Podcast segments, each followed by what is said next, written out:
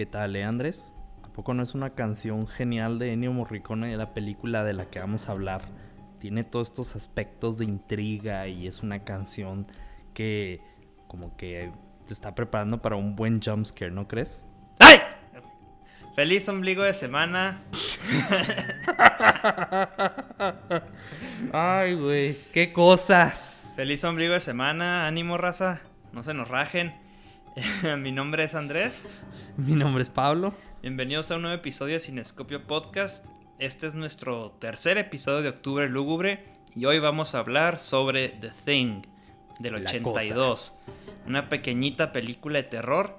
Eh, ¿Conocen el Among Us? Básicamente es la película. Básicamente la película de Among Us, juego muy divertido, pueden jugar ahí entre amigos, pero bueno. Eh, pero también es un mucho más que eso. Y bueno, el episodio consistirá de nuestro análisis y reseña y al final les dejaremos unos datos curiosos sobre esta película.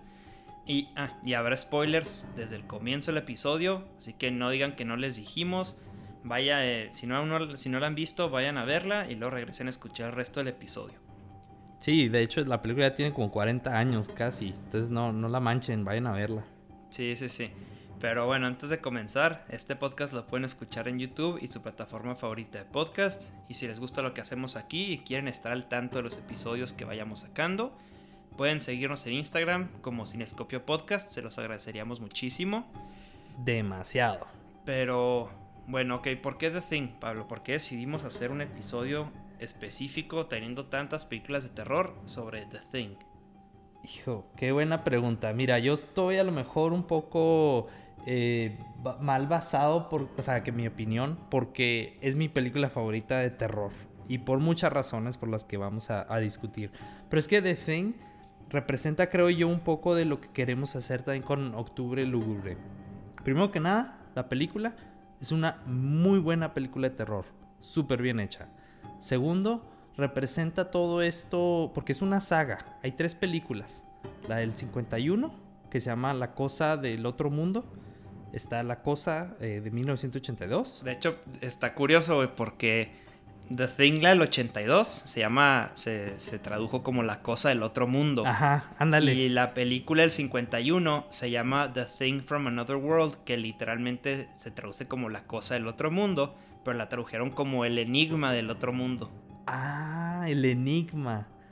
Ajá, o sea, fue hasta el 82 que tradujeron literalmente el título de la del 51, pero la del 82 teniendo otro título, pero bueno, Fíjate, queda como dato Qué curioso. interesante porque el, bueno, ahorita lo hablamos más a fondo, pero sí, creo que, que sí quedan mejor en, en español, quizá, por, por otras razones. Pero bueno, y obviamente también tenemos la, la tercera película, ¿no? Que es la del 2011, que es la, la el remake de la del 82. Pero todos son como remakes de, de uno del otro, ¿no? El predecesor. Bueno, no, no diría que la del 2011 es remake, güey. Yo yo- es más bien como que una película de acompañamiento. Ajá. Es digamos, es digamos la hermana de la del 82. La hermana fea, muy muy fea. Sí, por- porque es como, como un remake como tipo espiritual, ¿no? Pero sí, Sí, no sí, es sí. la misma película para nada. Y bueno, ahorita vamos a discutir más de eso, ¿no? Pero bueno, en fin, lo que quiero decir es que para mí se me hace que es como un- una demostración de cómo cada película es hecha en diferentes eh, momentos en, en su propia época y representan cada uno que más o menos que son los miedos de esa época. Es bueno, con la excepción de la última, porque la última no, a mí no se me hizo que estuvo muy buena ni de acuerdo a la época, pero o sea, tiene todo este desarrollo que creo es lo que discutíamos en nuestro primer episodio del Octubre Lúgubre. Pero tú qué piensas, Andrés? Sí, no, de acuerdo contigo. Creo que es una muy, muy buena película porque el, desde el primer instante ya hay una incógnita, una intriga, hay acción y, y como dices, refleja muy bien los miedos de su época, así como la del 51 reflejaba sus, sus propios miedos también. Y bueno, hoy en día es una película que cobró más vigencia de lo que alguien se hubiera imaginado, porque, eh, bueno, trata sobre, sobre estar eh, secludido, estar, en, digamos, en cuarentenado en un lugar, como ha estado este 2020, y digamos, no sé, de, de alguna forma pudiéramos comparar eh, a la cosa como el, con el COVID, Y bueno, también ahora en el 2020 fue cuando resurgió este juego de Among Us que mencioné al principio y es básicamente fue la inspiración de este jueguito tan famoso que ahora pegó muchísimo en este 2020. Entonces está más vigente que nunca. Sí, eh, estoy de acuerdo. Es, es, una película bastante intrigante y como dices, esto de la Us y el coronavirus, creo que esta es la película perfecta para esta época porque todo el mundo podemos empatizar con los sentimientos que sienten estos personajes, especialmente porque es en esta, en esta época de, de ¿cómo se dice? sospecha de que no puedes confiar en quién está infectado y quién no, que es lo mismo que ven estos personajes.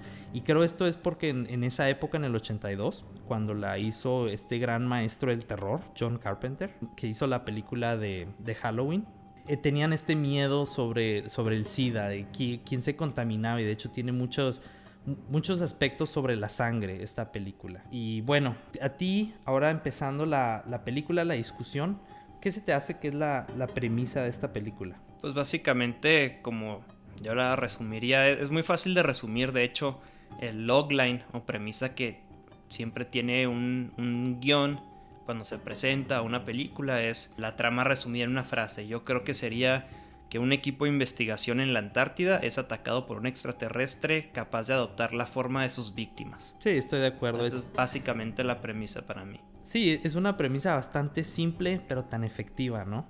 Sí, sin duda, sin duda.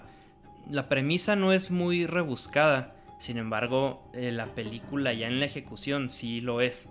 Y eso funciona muy bien en este ambiente de intriga y sospecha. Sí, y otra cosa de la premisa es que creo, el, si, desde, desde que lees la premisa, ya sabes que es una película de terror porque tiene los diferentes elementos de una película de terror, ¿no? O sea, tienes al ambiente, que es la Antártida, tienes el aislamiento de las personas y tienes la amenaza externa, que es eh, personificada por el extraterrestre. Claro. Pero bueno, vamos a entrar de lleno en la película. El primer acto, que esta película es un consiste de tres actos muy bien, muy bien marcados. El primer acto comienza con un piloto y un bueno, creo que es un Stormtrooper noruego porque tiene el peor, la peor puntería que he visto en mucho tiempo. Que básicamente lo que quieren hacer es dispararle a un perro. Entonces, desde, desde la primera escena, ya está esta cuestión que dices, ¿por qué estos dos güeyes están queriendo matar un perro en el helicóptero? ¿Por qué lo atacan? Entonces, me encanta la película porque no pierde tiempo en, en, en sentar las bases. es necesario muchas veces, pero en esta clase de película funciona que es de lleno en la intriga, de lleno en la acción. La primera escena son dos personas queriendo matar un perro a como de lugar. Entonces es muy muy interesante todo eso. Y bueno, ya cuando llegan al campamento de los americanos, estos noruegos, está el, digamos ahí la, la, traba, el obstáculo, el idioma, que no hablan inglés naturalmente los americanos no hablan noruego ni nada más. entonces, entonces pueden comunicar y les están intentando decir algo y acaba viendo que, bueno, para empezar a, uno de los noruegos se le cae una granada y explota el piloto con el helicóptero y luego le ponen, se, están, se defienden los americanos y le ponen un tiro al noruego y se acaba como que esa parte de la película, Entonces aquí ellos se quedan confundidos de que, bueno, estos güeyes que chingados traían, ¿no? pues que, mosca les picó. Y el perro ya se mete en la, en la base y nadie de, nadie de ellos pues piensa nada, ¿no? Dicen como que a ah, quién sabe qué habrá pasado y ya ahí lo dejan. Sí, es un, como dices tú, es una introducción bastante intrigante porque desde el inicio yo cuando estaba viendo con mi novia pensamos, ¿y estos locos qué? Y dices, ¿por qué al perro? El perro es inocente y claro que en todas las películas el que va a matar al perro es el peor villano, ¿no? sí, sí, sí. Y cuando se muere el perro, todo el mundo llora. Puede morir el protagonista y dices, ay, pues qué triste, ¿no? Qué sad. Pero se muere el perro, no, hombre, o sea, todo el mundo en, llamas, ¿no? Saquen las antorchas y, y los tenedores gigantes, ¿no? Y bueno, eh, aquí en el primer acto sucede la, yo creo, la primer eh, escena muy importante, que bueno, se vuelve importante conforme avanza la película. De entrada pues no, no pudiéramos pensar que a mejor va a ser tan relevante, pero bueno, naturalmente sabes que estás viendo una película de terror y que están correteando un perro y dices, pues el perro trae algo, no es la cosa, seguramente. Y bueno, esta escena en la que hablo es que en el primer acto el perro nadie lo pela y anda libre por toda la base. Entonces vemos que hay una escena en la que va por un pasillo donde están los cuartos de, de estas personas y alguien está en un cuarto solo. Está la sombra y el perro entra. Y de hecho aquí es lo que pudiéramos decir que es el primer contagio, no es la primera infección. Ese perro seguramente asimiló a esa persona. Y de hecho John Carpenter, ya te escuché que eh, él decidió usar la, eh, la persona que... Porque nomás se ve la sombra de la persona. La persona que estaba en ese cuarto no era ninguno de los actores para que por la sombra no pudieras sospechar quién es. Entonces es imposible saber quién era esa persona en ese cuarto, pero ahí es donde comienza, digamos, la primera escena importante en donde dices, ah, cabrón, esta cosa se quedó sola con una persona y no sabemos quién es. Sí, de, hecho ya había escuchado también que el guionista había dicho que esa persona era Palmer. Pero que él de hecho era lo que él quería que, fuera, o él en su historia, eso es lo que debería de ser. Pero lo que me agrada es que no lo deja en claro. Entonces nunca sabes quién fue el primero ni el contacto, ni sabes cómo ocurrió. Entonces te lo deja en esta situación ambigua que deja a la audiencia interpretar quién fue y para ellos quién fue el primer infectado, sin tener que salirse de la realidad ni de las reglas de la película, ¿sabes cómo? Sí, sí, sin tener que forzarla. Es, muy, es una escena muy simple, pero es muy importante. Y bueno, algo, fíjate, algo, algo que también me gustó mucho aquí en el primer acto es que vemos a nuestros protagonistas, que son este grupo de científicos, de, trabajadores, que están cuidando esta base porque, como yo lo entendí, ellos están dándole, dándole mantenimiento a la base y cuidándola porque generalmente los científicos hacen investigaciones y estudios en verano, que es cuando es menos peligroso, el, clima es mucho más leniente. Entonces ellos están en esta base, pero me gusta mucho que son todos adultos, son, son gente entrenada. Me parece que McCready no se menciona, pero es un ex piloto de Vietnam. Y, son todos estos adultos capaces, inteligentes, eh, pues con colmillo, ¿no? Fogueados. Y ellos van a ser las víctimas. Entonces es diferente al molde que se estaba empezando a manejar de adolescentes, de que las víctimas eran gente pues no la más sabia ni la más ni con la más la mayor experiencia ni muy inteligentes y aquí lo interesante es que es gente muy entrenada muy capaz y van a enfrentarse a esta cosa entonces desde el primer momento desde aquí el primer acto es interesante ver cómo va a desenvolverse no si van a hacer estupideces o si, si se van a comportar a la altura y, plantear una buena pelea al extraterrestre Sí, y fíjate, eso es lo interesante de lo que hace esta película a comparación de su versión antigua del 51 y la versión del 2011. Que en este primer acto, el, por ejemplo, la de 1951 es cómo encuentran al alien. Encuentran, primero que nada, encuentran como el platillo volador que cayó y cómo lo empiezan a investigar. empieza todo este, toda esta exposición sobre de por qué debemos estar aquí en el... Porque ahí era en el polo norte, no en el polo sur como es aquí. Entonces empiezan toda esta exposición y es demasiado, demasiado diálogo que te pierdes en la película, no sabes de qué se va a tratar, no te intriga tanto. Pero está interesante por lo que te están diciendo. En la versión nueva, si te fijas, es muy parecido. Pero luego, luego empiezan como los, tipo estereotipos de a ver quién va a ser el malo. Desde el principio ya sabes que como que el científico a cargo es como que el malo. Como que algo va a tener, como tipo alien, el que está interesado en, la avaricia, ¿no? Ajá, o el necio, ¿no? Típico científico así que o, personaje que ve que todo se está yendo a la mierda y sigue aferrado a sus creencias y de que bueno, estamos muriendo todos. No, no, no, hay que seguir igual que siempre. Entonces ahí, como dices, hay estereotipos muy marcados en esa película del 2011 también. Y sí, eh, establece mucho más las bases, presenta a los personajes y tarda mucho más en meterse lleno en la acción. Exacto. Y fíjate, en la primera, en la del 51, también hay, hay un personaje ahí igualito, que también es como un científico, que es el científico a cargo, y los, como por así decir, los protagonistas, todos son ex soldados, o son, bueno, más bien son soldados, pero que pelearon en, por ejemplo, en la guerra de Corea, o que estuvieron en, la Segunda Guerra Mundial, y te lo dejan bien claro, como que ahí los militares son los buenos y los malos son los científicos. Y en la nueva, todos son científicos pero como que también te dan este tipo de, el estereotipo del americano salvador, que es este Joe Ledgerton, ¿no? Pero en fin, en la, en la del 82, esto no queda claro. No conoces ninguno de los personajes, no te dan esta exposición aburrida, ni te establecen estos personajes, que de hecho fue una de las grandes críticas en el momento, que decían que no te desarrollaban a los personajes, que simplemente los personajes eran blancos para eh, la cosa que matara, ¿no? O sea, simplemente son para ver cómo los desgarra. Pero lo que no captaron es que esa es la magia de esta película.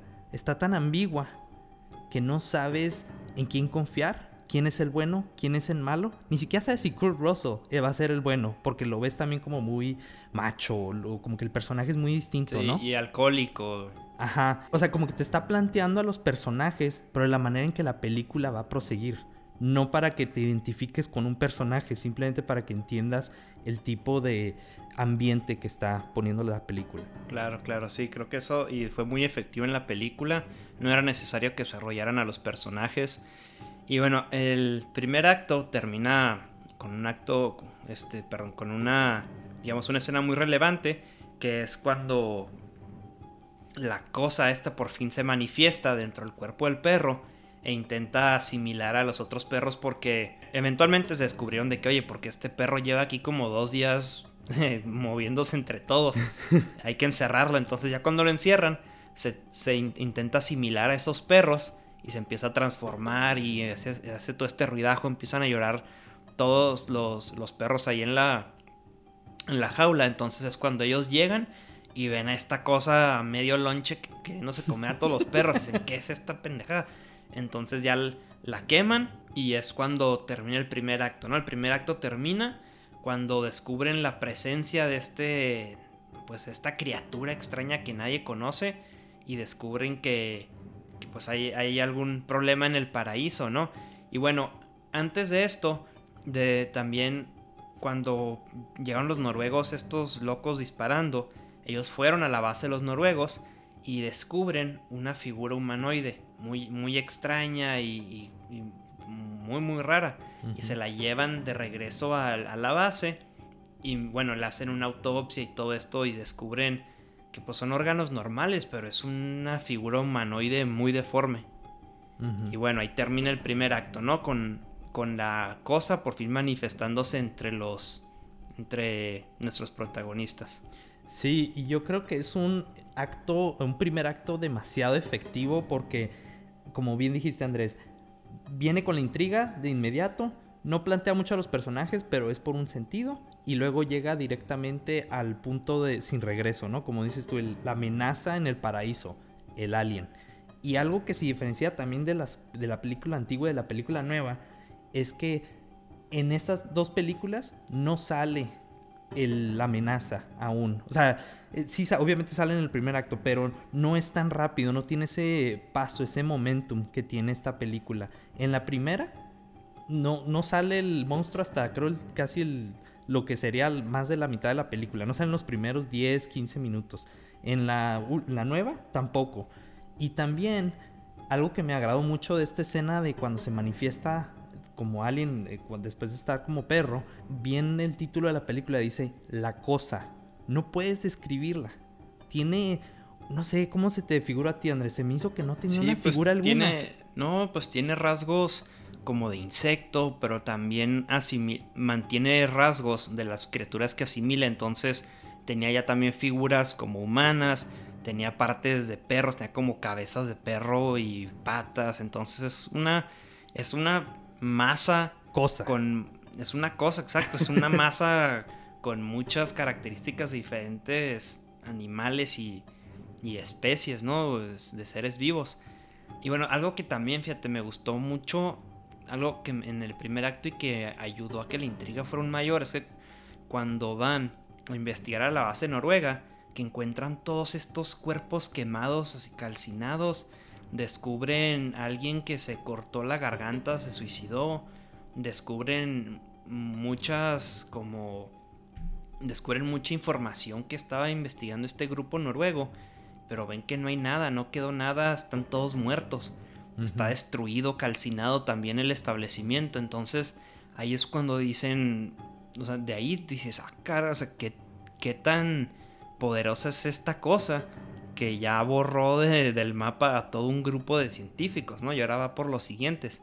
Y bueno, de ahí es donde se dan la idea de, que, ah, pues mira, si estos güeyes quemaron esta pendeja, nosotros la tenemos que quemar también. Y es cuando ya la queman.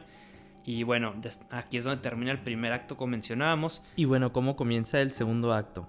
Bueno, el segundo acto empieza con una nueva autopsia sobre el, cuerpo que quemaron de la cosa esta que era un perro. Y bueno, es, ahí es donde Blair, que es el, digamos, ¿quién sería el, científico? ¿No? Él sería porque había un doctor, Cooper, y Blair es el científico. Y cuando él hace esta autopsia descubrimos algo muy importante sobre la cosa y que va a ser muy importante para comprender lo que está pasando, que es que esta cosa puede asimilar perfectamente a otros organismos, puede copiarlos, sus células a la perfección. Entonces aquí es cuando empieza toda esta intriga. Me gusta mucho porque deja de ser, empieza siendo una película de que hombres contra una amenaza extraña, ¿no? Humanos contra un alienígena. Pero al, descubrir esto, que puede asimilar una célula perfectamente y que la cosa lleva días entre ellos, es cuando e, evoluciona la película a un misterio entre humanos, digamos humano contra humano, como esta, como esta historia de, desconfianza y misterio. Cambia el, cambia el enfoque de la película, eso se hizo que, que funciona muy muy bien. Sí, estoy totalmente de acuerdo, porque por ejemplo en la primera película, la del 51, la cosa del otro mundo es un humanoide, es un alien cabezón de como 3 metros, fuerte, es también tipo vampiro porque se alimentaba de la sangre. Pero, o sea, es un. Tiene una forma, es alguien que se puede identificar, no imitaba a los otros, no se escondía. O sea, bueno, se escondía de vista, pero no se escondía dentro, no se infiltraba, como es esta cosa. Obviamente en la del 2011 sí se infiltraba, pero si te fijas, no sé tú qué pensaste, Andrés, pero en la del 2011 le quisieron dar una forma más como una cucaracha, como un insecto que se transformaba, pero como que tiene una forma preestablecida. Y en esta película del 82 no tenía una. Sí, es que tengo entendido que en el 2011, como es el primer contacto con humanos, la primer forma que vemos en la, en la cosa del 2011 es su forma natural. Digamos, es su forma normal antes de asimilar algún, algún ser. Entonces es muy, muy como de un insecto. Es, es muy, este, tiene muchísimos rasgos, tiene garras como, como eh, Mm, no sé, aguijón, tiene todas estas patas como de insecto y ya cuando asimila humanos, perros, es cuando ya llega a la forma mucho menos, digamos, identificable del 82. Pero sin duda es mucho mejor verla, no poder definirla, pues no encontrarle una forma, porque entonces dices, ah, es que es una cucaracha gigante, pues, que come gente, ¿no? Y en el 2011, y la otra es un extraterrestre muy alto. Pero en esta, que es un, digamos, ya trae todas estas asimilaciones, es mucho más efectivo verla, pues que es una masa. Pues. Un extraterrestre amorfo, ¿no? Y de hecho, compara con el 2011, los efectos de esta están cañones, el maquillaje es impresionante de esta cosa. Y se ve mucho más tenebrosa, bueno, tenebrosa, pero asquerosa y, y se ve más pues incómoda. Es más difícil de ver esta cosa del 82 que del 2011. Porque el del 2011, aunque se supone que es la misma cosa, y tiene sus como super sus tentáculos estos bien largos y sus patas de insecto igual que el 82, esta fueron efectos especiales y fíjate qué relevante que 30 años después sí, son mejores los efectos del 82 porque el el maquillaje y que sea un efecto práctico lo hace mucho más asqueroso. El otro se ya crean efectos especiales luego, luego. Y era con que, ah, es un, es un alien así, pues, pues efectos especiales y con sangre, pero no se ve realista. Sí. La neta. Sí, estoy de acuerdo. Y esta se ve machín. Se ve y dices, qué asco, güey, qué asco. sí, de hecho, eso es lo que me impresiona más de el, que hizo los efectos especiales, ¿no? Que es Rob uh, Botan o Botín. Que o sea, el nivel de detalle que le pone a la cosa. Por ejemplo, cuando se convierte en... de perro se manifiesta a alguien, si te fijas como que la boca que se abre son un chorro de lenguas de perro, como con dientes. O sea, no es como una flor, o sea, como que te digo, es, es amorfo, pero tiene todos estos detalles que te da como eh, los tips de que es parte perro, es parte humana y todavía tiene parte de la suya. Sí, sí, sí, de acuerdo. Entonces, ya cuando, cuando ya descubren que puede imitar las células y todo, también descubren que descubren información de los noruegos de una nave espacial que está enterrada en el hielo. Y lo hacen estudios y dicen, tiene 100.000 años enterrada esta cosa. Entonces, muy probablemente lo que pasó fue que llegó en la nave, intentó escapar y acabó congelada, ¿no? Y por eso nunca llegó a, a un lugar más poblado. Y bueno, aquí es donde empieza ya a haber esta degradación de la relación entre los humanos. Porque Blair, quien hizo la autopsia de las dos criaturas y quien ya descubrió que esa cosa puede imitar perfectamente, empieza a volverse paranoico porque dice, no, esta cosa, o sea, ya pueden haber varios de estos de nosotros infectados y no lo sabemos. Entonces, ¿cómo, qué vamos a hacer? Y bueno, en, cuando pasa todo esto, él eh, en su paranoia entiende perfectamente su situación, que dice, nadie puede salir de aquí porque ya si existe la posibilidad, de hecho ahí sale, ¿no? Hace un estudio y dice, posibilidad de que alguien esté infectado en el grupo, 75%. Entonces él entiende perfectamente de que si nos vamos de aquí, muy probablemente alguien ya es la cosa y se va a esparcir por el mundo. De hecho ahí sale, ¿no? También de que cuántas horas van a pasar antes de que controle todo el mundo esta cosa, que se esparza. Entonces entiende perfectamente que lo que tiene que hacer es destruir el helicóptero, destruir tractor, destruir todos los medios de transporte y comunicación para que no puedan pedir ayuda, nadie pueda hablarle a alguien en, y que eso sea un método de escape para la criatura. Estoy de acuerdo. Y no sé tú qué pienses, Andrés, pero se me hace que esto es la magia también que tiene este guion. Una escena en cualquier guion, una buena escena, siempre lleva conflicto. Siempre.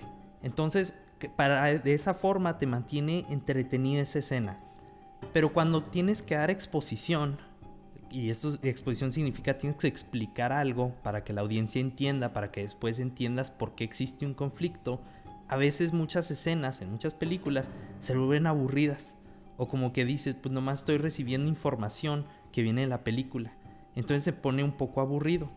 Pero una muy buena película, un muy buen guion, hace que esta exposición te la dé por medio de otro conflicto. Para que la escena fluya a la perfección. O sea, en, otros, en otras palabras, básicamente no desperdicia diálogo ni escena para darte primero que nada conflicto, mantenerte entretenido y segundo, darte la exposición que necesitas. Yo creo que aquí esta película lo hace muy bien porque el conflicto es, ok, acabo de darme cuenta que esta cosa imita a la perfección a todo este tipo de, de organismos. Y ahora me estoy dando cuenta que está pasando, o sea, que podemos estar aquí ya todos infectados. Y luego que puedes salir adelante, o sea, tú mismo estás entretenido cuando estás entendiendo qué es lo que hace la cosa, cuál es la amenaza, por qué es tan amenazante y qué es lo que va a presentar de problemas futuros a la gente que está presente en esa estación. Sí, es como, o sea, como que junto con Blair, conforme él va dándose cuenta de cómo funciona, tú también dices, o sea, cuando Blair dice, ¡a la madre! Es cuando dices, ¡ah, chingada! Esto está, es, el potencial que tiene esta cosa de esparcirse por el mundo es gigantesca. Y es cuando este, o sea, aquí cambia, es por eso te digo que me encanta esto, porque es cuando cambian las reglas del juego, ¿no? Es ahora, no es tratar de matar a la cosa, sino, o sea, sí, pero ya la prioridad es que no salga de ahí. Al menos para, lo vemos desde los ojos de Blair, los demás no entienden. Y bueno, Blair no, no, es el no es la mejor persona para comunicarse, entonces empieza a hacer un cagadero en la base en vez de simplemente decirles. Pero bueno, también es porque no puede confiar en nadie. Entonces hace este desmadre de destruir el tractor, el helicóptero, el radio. Y naturalmente todo el grupo lo encierra. Y es cuando me parece que hay una escena que le dice que no puede confiar en nadie a McCready, ¿no? Al personaje de, de Kurt Russell. Y bueno, conforme pasa todo esto, Bennings, quien es un integrante de ellos, se queda solo con el cuerpo quemado de la cosa y resulta que sus células están vivas a pesar de estar quemado y asimila a esta, al Bennings. Entonces, pero bueno, en, eso entra Windows y descubre la cosa está asimilando a, a Bennings y pues ya la queman otra vez, ¿no? Pero aquí es donde ya vemos el primer ejemplo, bueno, la primera escena en la que ya vemos cómo asimila la cosa y que sí lo puede hacer. Entonces aquí es cuando todos dicen de que, ah, chinga, ya todos entienden de que, ok, ya no puedo confiar en nadie aquí porque ya cualquiera puede ser esta pendeja del espacio. sí, de hecho es lo que me agrada cuando después Bennings, ¿no? Que, que lo ven, de que yo lo vi tragándose a Bennings y que ven a Bennings corriendo hacia afuera y que dice Windows, ese no es Bennings, es la cosa, yo lo vi. Y llega McGreedy, que es lo primero que hace, le dice, Bennings, alto, eh, disparo. Y en eso voltea eh, Bennings, pero pues es la cosa, trae las manos todavía todas deformes. O sea, todavía ni siquiera está bien imitado. y ahí es cuando lo queman y dice Gary, que es el como el capitán, que fue el que le que mató al noruego al principio, dice, no, ese es Bennings, yo lo conozco por 10 años, es, ese es. Y, pero pues tú ves que el otro hace no, ese no es Benny. Sí, sí, sí, porque no, es Espero que no ha sido Benny. Se levantó de malas el güey, sí. Igual y nomás tenía un problema en la boca, algo así. Le dolía, le dolía la espalda, no sé. No, traía coronavirus. quemaron al Entonces, bueno, y después de esto, ya, eh, bueno, proponen que eh, hacer una prueba de sangre de todos, pero entonces alguien destruye las pruebas de sangre. Y como Gary es la única persona que pudo tener acceso, pierden la fe en Gary y ya McCready toma el, mando ¿no? de la gente. Y bueno, aquí también en este Inter encuentran a alguien que se suicida, que se quemó afuera en el, así se quemó en el intemperie, como que dijo, nada, ni madre, a mí no me van a asimilar nadie, yo me mato antes, pues me muero. Y se muere, ¿no? Y luego y cuando descubren esto, que se muere, aquí me gusta mucho porque, fíjate, algo que me encanta de la cosa es que es bien, bien inteligente. No es una, no es una cosa así toda pendeja que anda por ahí nomás comiendo. Es súper inteligente. ¿Y qué hace cuando al, al asimilar a alguien, de alguna forma deja pistas para que piensen que McCready, que Russell, es, está infectado, ¿no? Entonces deja ahí como unos pantalones de él rasgados. Entonces eh, Windows y Knowles, me parece, descubren esta ropa de McCready y lo dejan abandonado en su cabaña. Le cortan la, soga para que no pueda regresar en la tormenta, porque pues, está sucediendo una tormenta invernal en, estos momentos. Pero siento que es una escena clave porque, uno, te demuestra la inteligencia de la cosa. Que dices, o sea, no nomás es. Esta cosa puede matar y todo, es esta parte muy inteligente. Y dos, otra cosa que también por la que es muy importante la escena es porque te dice que todavía hay alguien más. O sea, porque a Bennings inmediatamente en cuanto lo asimilan, lo, queman, ¿no? Entonces dices, ah, ok, ya, puede que ya no exista la cosa. Pero el Fuchs se suicida, ok, él no tampoco era. y luego, pero entonces cuando ven estas pistas y dices, no, o sea, alguien la dejó, que es la cosa, entonces la amenaza no ha terminado, ahí sigue y es extremadamente Mm, inteligente y precavida. Sí, y esto lo hace un villano demasiado interesante. Y bueno, es un villano, de nuevo, no tiene diálogo en realidad. Y eso porque asumimos que las personas que imita no son la cosa en sí, sino siempre son la imitación de lo que ellos eran. Pero eso es lo que me agrada tanto de esta película, que si te fijas, cuando ves a la cosa, sí, da miedo y está grotesco, pero más bien el miedo, la desconfianza, el terror que uno siente es el ver al otro humano y decir, eres tú la cosa. Y como hay tantas cosas eh, alrededor, porque yo la manera en que entiendo la cosa es que es como un extraterrestre, o sea, un solo organismo que cuando imita a otros se vuelven, o sea, es el parte del mismo organismo, pero se están en diferentes cuerpos. Entonces, por eso, por ejemplo, con el perro, ahí va una cosa el, humanoide ese, el donde encuentran como las dos caras, el que encuentran en el campamento noruego, ahí está otra cosa. Y luego el que se traga a Bennings es otra cosa y Bennings se convierte en otra. Entonces tienes alrededor de como seis cosas andando que cuando empiezas a pensar, ok, ¿cómo se infectó él? ¿Cómo se infectó él? ¿Cómo se infectó él? Todos tienen sentido. Y creo eso es una obra maestra. No sé qué otra película haya sido posible que te den este sentimiento de terror que no sabes ni cómo se contagian, no sabes cuándo se contagiaron, pero que al mismo tiempo te mantiene dentro de la realidad, de, dentro de las reglas del guion, tú puedes apreciar que sí, sí pudo haber pasado y no es porque nomás salió fuera de cámara. Sí, respeta muchísimo las reglas que establece al principio el guion y no sale con cosas que de repente ah, este güey es imposible que se haya infectado y cómo está infectado. No, aquí todas las infecciones tienen una, un sustento lógico y pudieron ser posibles dentro de la historia. Entonces eso hace que tú digas, ok, esta madre ya infectó a dos güeyes y duró dos días ahí, quién sabe cuántos más puede haber infectado. Es perfectamente posible que haya infectado a alguien más y eso lo hace como dices, súper, súper interesante. Y bueno, y algo que también me gustó mucho en esta incógnita, fíjate, que es cuando descubren el cuerpo de Fuchs, volviendo a eso, lo descubren y McCready dice, ok, este dato se suicidó, aquí está todo quemado. Dice, estoy seguro que yo no soy el único humano aquí. Porque si yo fuera el único humano, ya me habrían todos atacado, todos ustedes. Si todos ustedes fueran cosa y yo no, pues ya me atacan y se acaba, ¿no? Dice, entonces, uno de, sé que al menos uno de ustedes, o varios, no, dice varios de ustedes son humanos, porque si no, ya nos habrían atacado.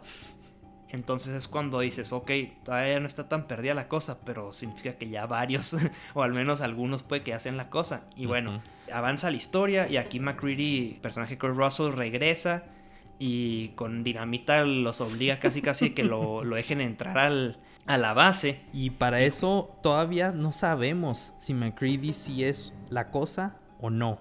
Y eso está genial también, porque no sabemos si el protagonista que te ponen siquiera es el villano o no.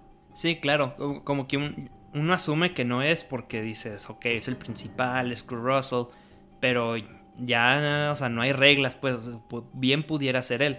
Total, él regresa y cuando él regresa a Norris le da como un ataque al corazón o se empieza a sentir mal. Y bueno, aquí es cuando el Dr. Cooper que empieza a querer reanimarlo con un defibrilador y se le abre el pecho, así se le abre todo el torso a Cooper, así que digo a Norris como una boca gigante y le mocha los brazos a Cooper bien cabrón.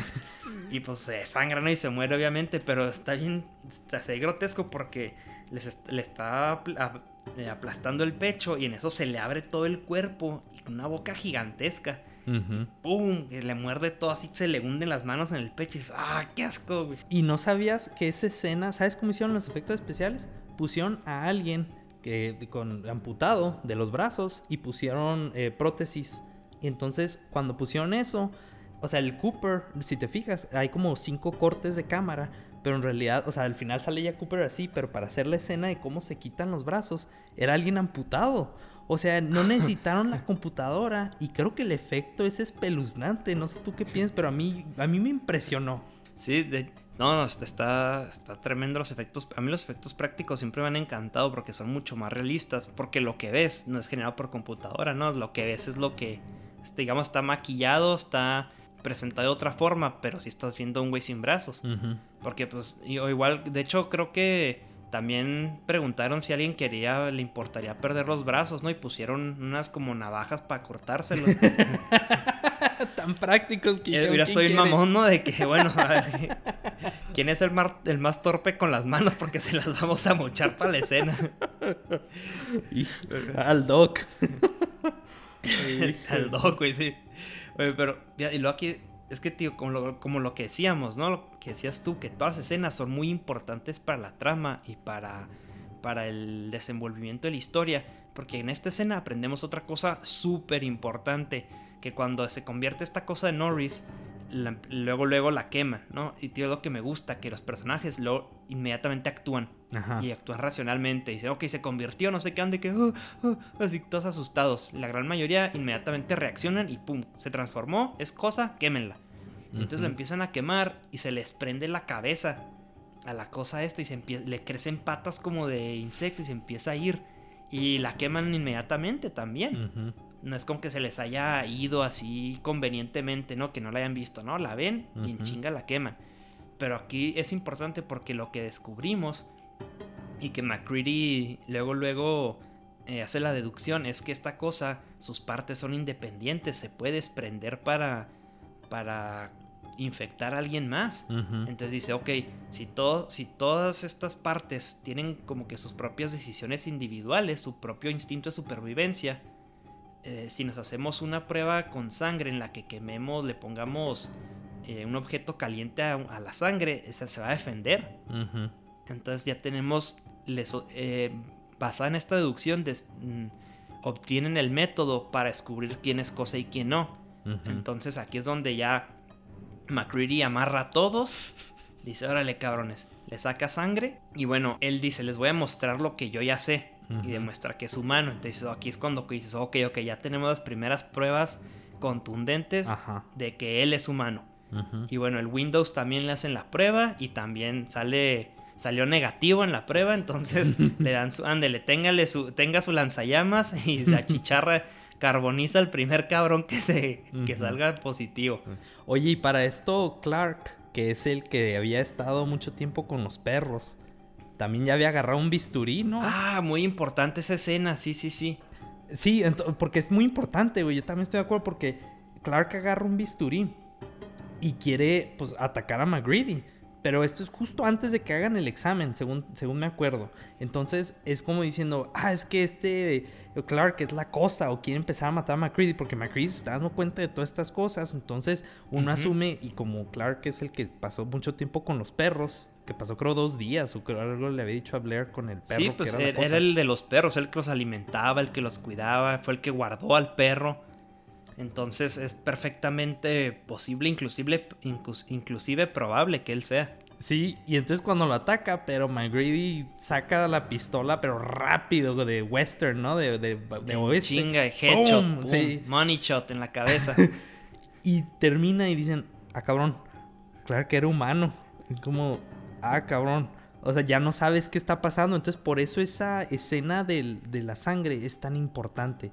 Pero bueno, le hace el examen a, Windows, lo sacan y luego, ¿qué sucede, Andrés? Sí, y bueno, nada más quiero antes eh, de volver un poquito en eso que dijiste.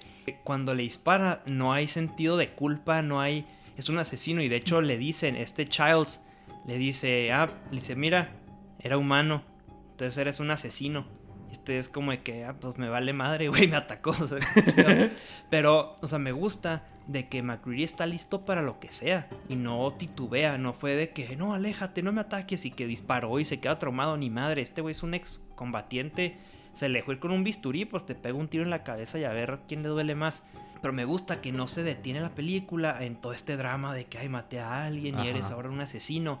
No, no, hace el comentario y sirve para demostrar parte más de la psicología de McCready, que dice, güey, es estamos en guerra, ni pedo. Es matar o morir, cabrones. Les guste o no. Entonces me gustó mucho eso. Pero exacto, entonces sigue haciendo las pruebas. Y ya empieza a descartar a todos. Y bueno, ya con uno que se llama Palmer. Le hace la prueba. Inmediatamente salta la sangre y todo este. Se hace este. Pues este desmadre, ¿no? Que todos se distraen, se asustan. Y, y- y está chido porque se empieza a transformar en. La cosa esta se empieza a transformar enseguida de los otros que están amarrados. y estos güeyes de que cabrón, quítalo encima, quémalo. No mames. Sí. Porque están sentados de que a, no sé, güey, 30 centímetros de la cosa esa transformándose con la cabeza toda partida y con tentáculos bien asquerosos, todos babosos. Sí, Cierta, cierto aspecto de comedia, ¿no? En, en el momento también estás aterrorizado, pero también te estás riendo porque ves a los otros de que, ah, sácame de aquí, cabrón. Sí, de que no mames, güey. Y luego, y típico, ¿no? Aquí poco de conveniencia que falla la, fallan los lanzallamas. Bueno, falla el lanzallamas de, de McCready y el Windows se queda como todo en shock de que, ay. Entonces esta cosa se transforma y ¡pum! Mata a Windows, al de lanzallamas. Lo empieza a asimilar y bueno, ya por fin logran hacer funcionar la este lanzallamas o no acuerdo si le echaban eh, gasolina o algo así, pero el punto es que queman a Palmer y queman a Windows de pasada por si cualquier cosa. Entonces, ya nomás le hace la prueba estos dos últimos a, a este a Childs y a Gary y resulta que los dos son negativos. Entonces, ya aquí tenemos a cuatro humanos sobrevivientes y los cuatro son humanos. A ciencia cierta, sabemos que todos son negativos, son humanos, pero queda, digamos, la última incógnita, Blair, porque Blair, quien habíamos mencionado que fue el que destruyó todos los aparatos y medios de transporte y a quien encerraron en una cabaña, eh, no lo han checado en un tiempo, entonces dicen, oigan, pues ya todos somos humanos, ¿quién falta? Falta Blair. Entonces, si ese güey no es humano, ya chingamos. Digo, es humano, ya chingamos, ¿no? Entonces es cuando aquí, a partir de esto, yo diría que termina el segundo acto. Sí, estoy porque de es acuerdo. cuando ya están todas las cartas sobre la mesa y empieza el desenlace, se empieza a llegar a un clímax, que es donde ya todos, todos saben quién es humano, falta nomás ver quién no es y tomar decisiones. Entonces es cuando van a checar a Blair, dejan a Childs eh, con un lanzallamas cuidando la base y se van Gary, se va Knowles y se va McCready a checar a Blair.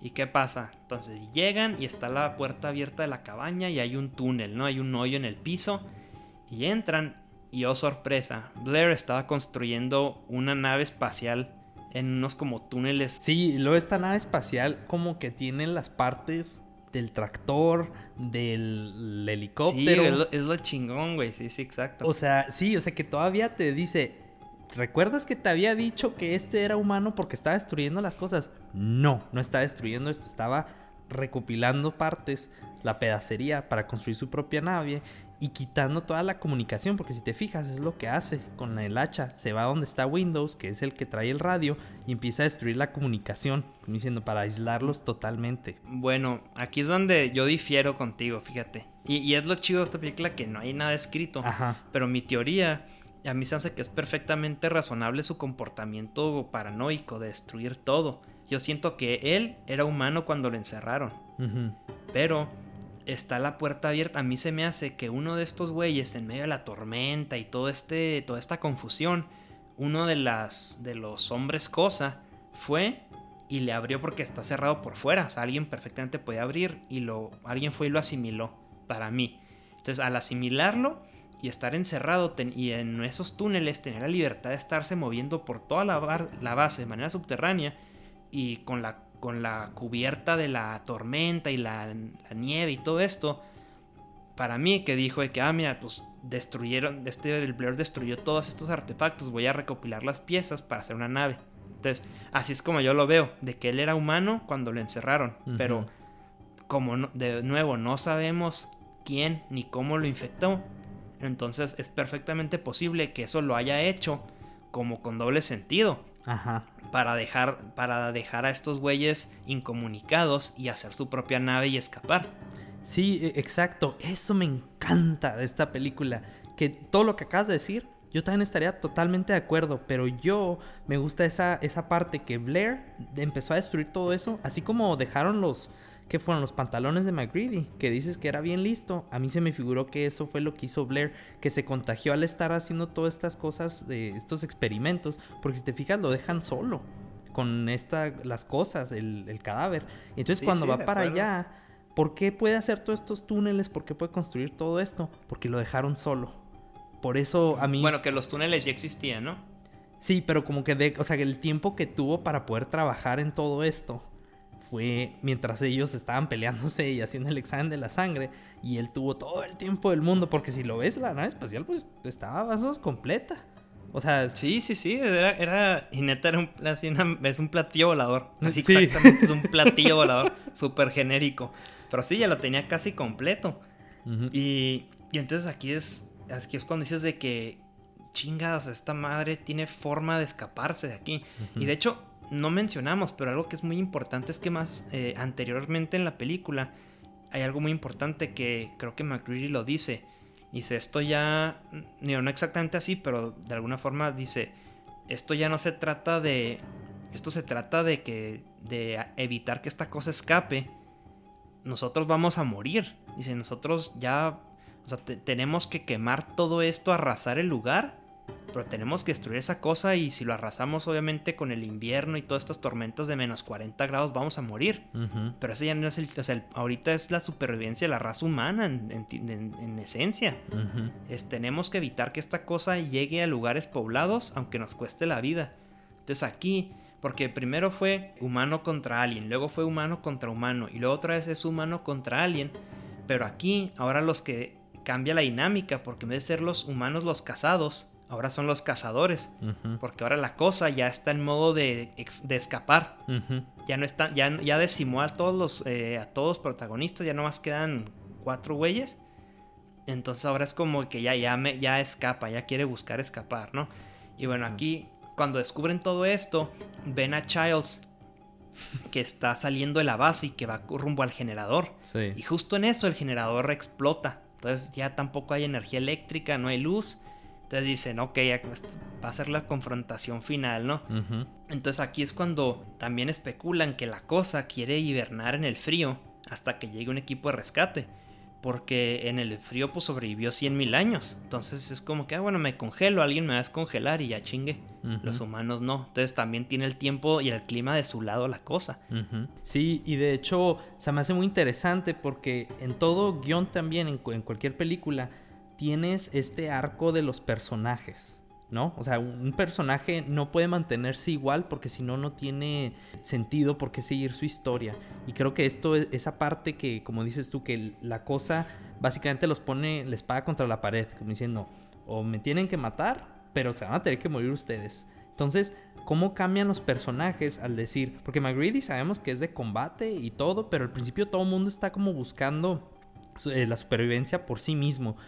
¿No? Pero cuando empieza a ver, cuando dicen es que la cosa no puede salir, tú dices, ah, es que son altruistas y es que no, es que simplemente ya vieron el terror, lo que puede ocasionar esta cosa y su arco es, ahora vamos a tener que destruirla, pero con este como sentimiento de, sacrificio, como diciendo, nosotros nos vamos a sacrificar por la raza humana. O sea, toda esta desconfianza entre humanos se cambia una tenemos que hacer el bien. Claro, a una unión. Ajá, exacto. Sí, y, dice, y es obviamente porque saben que todos son humanos entre ellos. Pero entonces, ok, entonces llegamos al clímax de la película. Ellos van a, eh, en los túneles donde está el generador para arreglarlo y para buscar a la cosa porque pues, la saboteó, seguramente está por ahí. Entonces empiezan a poner detonadores en toda, la, en toda la base para destruir la cosa. Y dicen, ok, está escondido por aquí, en la base en vez de buscarla por la base, hay que explotarla a la chingada, toda la base ya seguro se muere. Y es como decimos, ya preparados para morir, saben que eso significa la muerte para ellos. Entonces ponen los explosivos y bueno, aquí la cosa Blair ataca a Gary y, lo asimila. Y luego Knowles desaparece y también lo asimila la cosa esta. Entonces aquí es cuando ya sabe que nomás queda a McCready, que ya es uno contra uno. Entonces la cosa esta se manifiesta y llega así este como digamos el tiburón así creando unas, este, como eh, nadando tipo por debajo de la madera.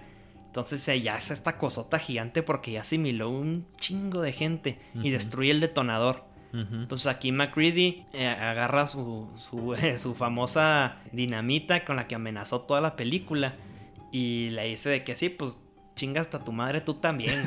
Y le avienta la dinamita y sí, literalmente dice, yeah, fuck you too. Y le avienta la, la, dinamita y explota, activa todos los otros explosivos y vuela la base en mil pedazos, ¿no? y, ya la cosa se, pues se quema y, ya muere la cosa. Bueno, Pero, como pensamos que se muere esa cosa. Y de hecho, Andrés, antes de, pasar al final, no sé si te fijas, la razón por la que tengo la teoría que te digo que Blair se contagió cuando estaba haciendo la, la autopsia del perro es porque fíjate, como decíamos, la cosa esta se manifiesta, eh, o sea, las diferentes formas que agarra las tiene cuando una vez es, o sea, cuando se manifiesta como el alien que es. Si te fijas, esa cosa tiene la cabeza de Blair y tiene así como otras cabecillas así humanas, pero lo trae parte de perro. Trae como un can. Sí. Así. Sí, sí, sí. Entonces, como diciendo, es que esa cosa era, el, era parte de, de un perro. O sea, se fue Perro primero y luego se hizo Blair. Por eso creo yo. Entonces, digo, tiene todos estos tipos de tips que puede ser sí, puede ser no. Quién sabe. Pero cabe. Aunque yo como lo veo, como, como todas las partes, aunque se separe, viene de una misma cosa, de un mismo ser. Ajá. Entonces yo pienso que aunque se separen, retiene de. O sea, tuvo, pudo haber sido. Obviamente viene de la cosa perro que llegó al principio. Sí. Pero entonces todos los subproductos de esa cosa, que se vuelven su propia cosa, eh, ya traen estos genes del perro para mí. Entonces, ¿sabes? Es que, por ejemplo, yo pienso que Blair era humano porque destruyó.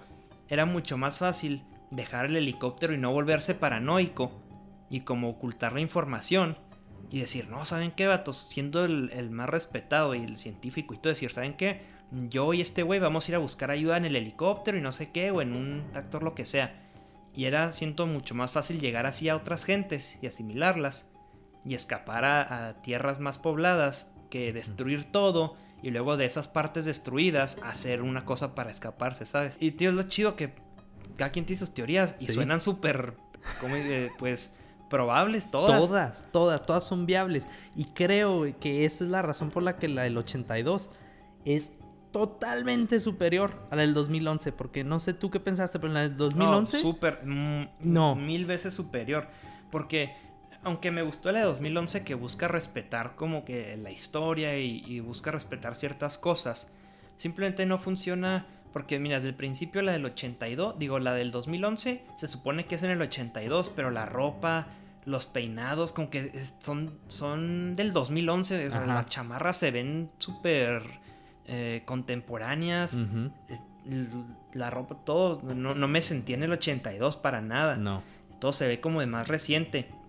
Y luego también tuvo muchas... mm, hubo escenas en las que alguien que parecía que seguramente, o sea, que tenía razones para estar infectado, no estaba infectado. Y en cambio otro que siempre estuvo acompañado y que no puede... Jamás nos dieron una escena en la que pudieras pensar que pudo haberse infectado, era la cosa. Ajá. Entonces son cosas de la nada. Eh, la resolución de esa película, siento el tercer acto que fue muy malo, que van a la nave espacial y como que no, no tenía lugar ahí. Luego lo que pasa al final, que, o sea, que ahí dicen que podía replicar todo menos material inorgánico. Y luego, y luego, pero llega el vato con un lanzallamas cuando que ya era cosa. No sé, Sí. él no, no funciona igual, la verdad. Fue un, es como que fue un buen intento, pero no funciona para nada. Sí, entonces no tiene esto que tiene el guion del 82, no tiene ese- esas teorías viables, como que hasta son cosas que dices, no entiendo cómo fregados pasó eso. Y como bien dices, tiene también todos estos agujeros, ¿no? De que, ¿cómo fregados no absorbe cosas inorgánicas? Que es como la versión que ellos te quisieron dar de cómo fueron descubriendo quién era cosa y quién no. Y de repente, o sea, por ejemplo, en la del 82, los pantalones desgarrados. En la tercera, eso no importa.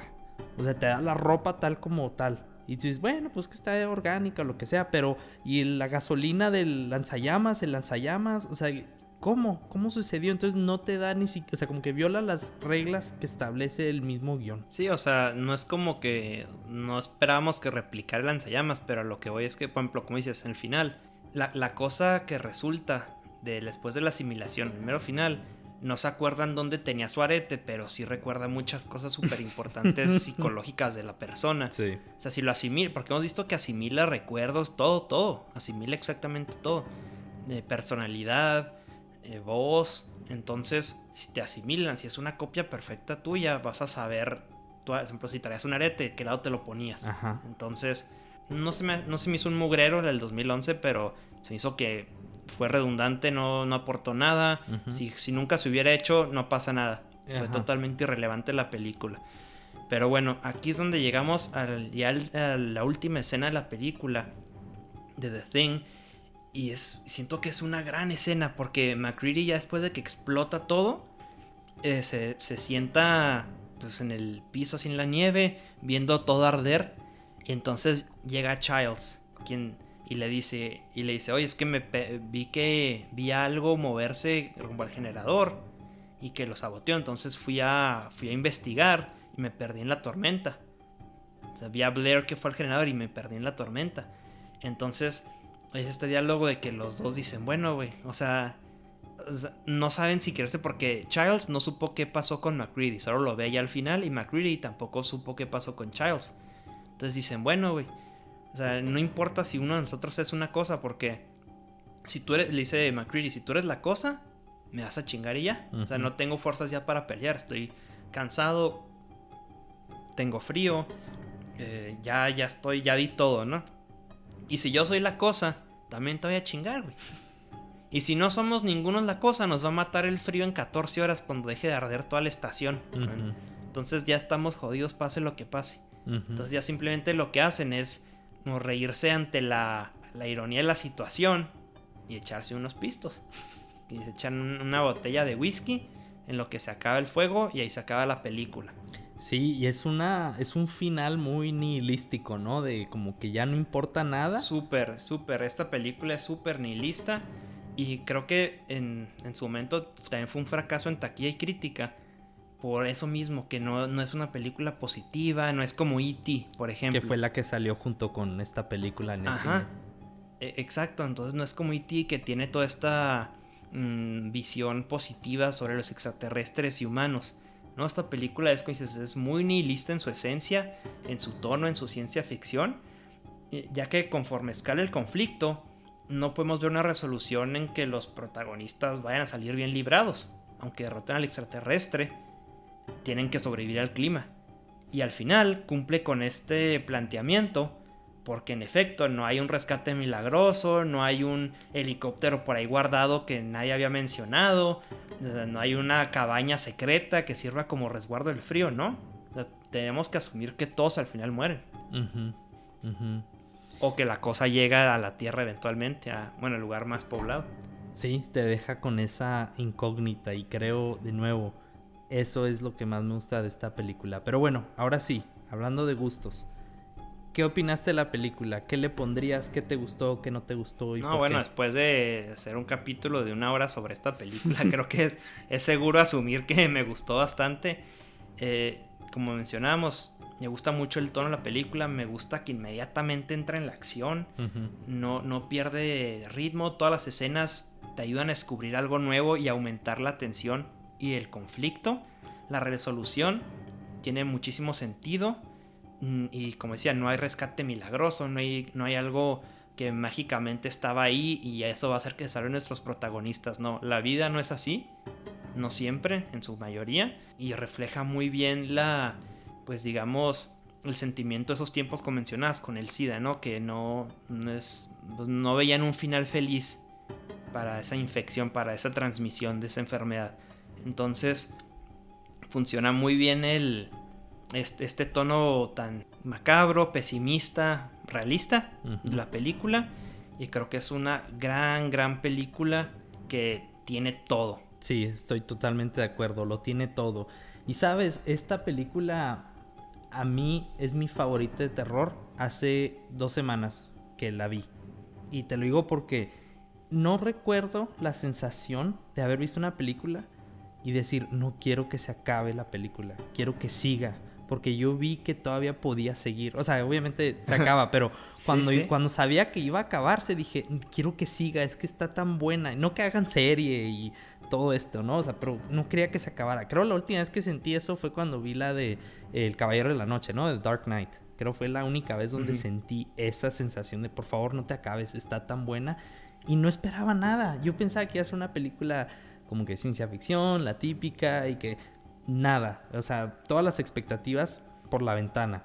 Y como bien dices, tiene todos estos aspectos que no, ni siquiera me da miedo la cosa, o sea, los aspectos físicos de la cosa. así están horrendos, grotescos. Pero es más bien el terror que te da, que puede ser uno de nosotros. Y como dices, por eso funcionó también en los tiempos del SIDA. Y creo que ahora, por eso también me gustó tanto, porque puedo empatizar con los tiempos del coronavirus todo este tipo de cosas. Y más que nada porque cuando lo comparas con las otras versiones, tiene todo este aspecto único. Que no sé qué te pareció. ¿Cómo te pareció, por ejemplo, con la comparación de... O sea, ¿cómo la comparas con la hermana fea del 2011? No, pues simplemente en resumidas cuentas ya mencioné que hubo cosas muy superiores en todo, fue superior la del 82, pero yo diría que el 2011 es una película genérica de, de acción con terror, usa todos los, los tropes, los temas recurrentes, no aporta nada nuevo. Eh, se, apoya mucho en, la, en la mitología del anterior y nos da otro punto de vista que es interesante en papel, pero ya en la ejecución no funciona porque no hay tanta este factor de intriga. Es, muy, es muy leve, como lo tocan por encima. Y la del 82 fue al contrario, fue mucha mayor de intriga, mucho mayor suspenso y tiene su, tiene su acción y todo, pero no fue el, digamos, el personaje principal en la película, a diferencia del 2011 y creo que funciona mucho mejor así. Sí, estoy de acuerdo y más porque, no sé si te fijaste, en la de 2011 quisieron, como bien dijiste, es una película genérica de terror del momento. Lo, tiene muchos eh, eh, como sustos que te quieren de dar, ¿no? Los jumpscares baratos. Siempre, a todo momento.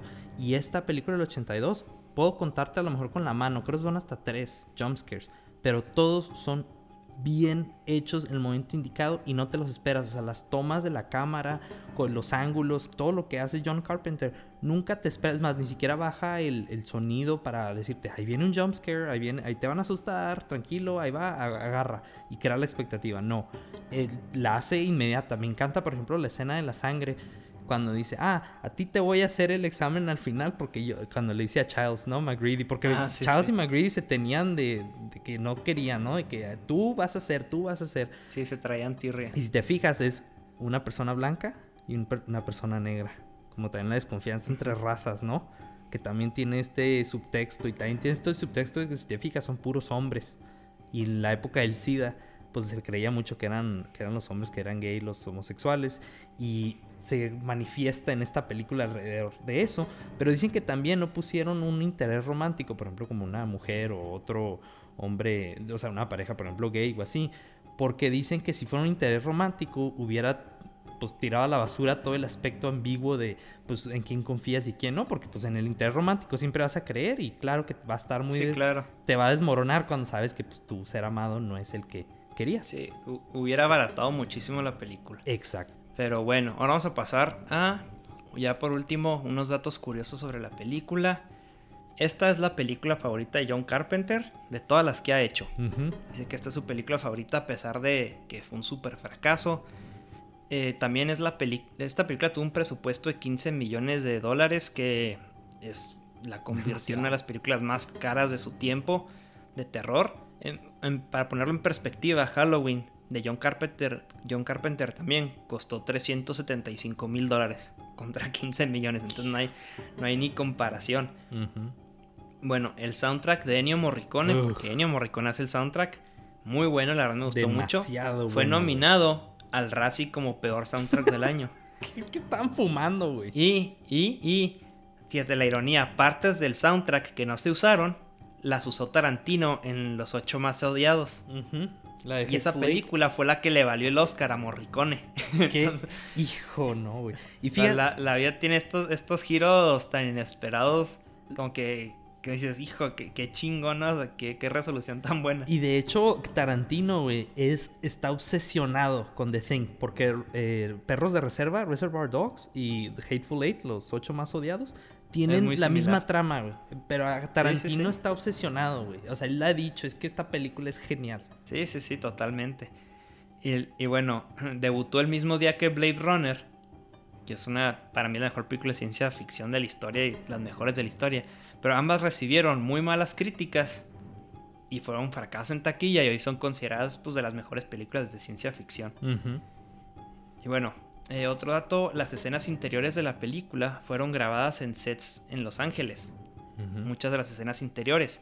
¿Y cómo lo hacían? Reducían la temperatura a cerca de los 0 grados en el set para lograr el efecto de frío. Y pues digo, en Los Ángeles eh, creo que la grabaron en verano, entonces están como a, no sé, 40, 30 y tantos grados afuera. Y en el set estaban en punto de congelación. Qué raro, ¿no? Porque las otras escenas aparentemente sí las filmaron, ya sea creo en Alaska o en... Ajá, Y en British Columbia, en, Canadá. Canadá. Y... de hecho, por eso dicen que funcionó también las escenas entre los actores, porque los tuvieron en aislamiento mucho tiempo entre ellos, como sus personajes, en estos... Eh, ¿cómo se dice? Estos ambientes remotos. Entonces se conocieron tanto en los ensayos que cuando fueron a la película y la filmaron, ya se conocían. Entonces tú entiendes la dinámica de cada personaje porque se muestra en la pantalla en lugar de darte toda esta exposición y este fondo. Claro, claro. Exacto. Sí, sí, sí. Eso es muy, sí, cierto, es muy interesante eso. Y bueno, Rob Bottin, quien creó los efectos de maquillaje eh, extraordinarios, para empezar tenía 22 años cuando hizo esta película. Qué yo no sabía eso. Y él, y él prácticamente vivió en el estudio. O sea, vivió en el estudio y de hecho tuvo que internarse en el hospital en cuanto terminaron de rodar por la fatiga que tenía. Y es que el trabajo es increíble y de hecho, cuando fue todo este fracaso de la película, hasta los mismos actores decían, no, pues es que eh, fue un fracaso por, los, eh, por el maquillaje, ¿no? Por lo grotesco de la, de la cosa y que no funcionó, no le gustó a la gente y no se hizo un buen trabajo con el maquillaje. Y, siendo Rob Bottin y su equipo los únicos que dijeron, güey, neta, hicimos una obra maestra aquí. Y en efecto el tiempo les ha dado la razón porque es de los mejores efectos de maquillaje que yo he visto en el cine, neta, la verdad. De acuerdo, Es impresionante totalmente. y para la época que era, increíble. Y bueno, ya por último, la película es proyectada anualmente en una estación de investigación en el Polo Sur. Y mucha gente al parecer viaja al Polo Sur nomás para ver la película en el mismo eh, tipo de ambiente, ¿no? En donde se sitúa. Así que si Pero no la han hasta- visto, Hasta ahí llega la fanaticada. Sí, la pueden ver en el Polo Sur. sí, váyanse al Polo Sur y voy a- yo sí voy a ir a Ahí- verla, güey. Hay, hay Susana distancia ahí al menos, güey, cumple con la regulación. Estoy seguro que están en semáforo verde ahí. Semáforo verde. Los dos polares están a pegar coronavirus. Eh, pero bueno, eso es todo por hoy. Si se quedaron hasta el final de este episodio, se los agradecemos muchísimo. Como mencionamos al inicio del episodio, pueden escucharnos en YouTube o en su plataforma de podcast favorita. Y también pueden seguirnos en Instagram. En nuestro próximo episodio de Octubre Lúgubre vamos a hablar sobre Cronos, que es el debut directorial del bien amado Guillermo del Toro, orgullo mexicano. Pero bueno, muchas gracias Pablo. Muchas gracias a ti, Andrés. Y más que nada, muchas gracias a todos ustedes y nos estaremos viendo.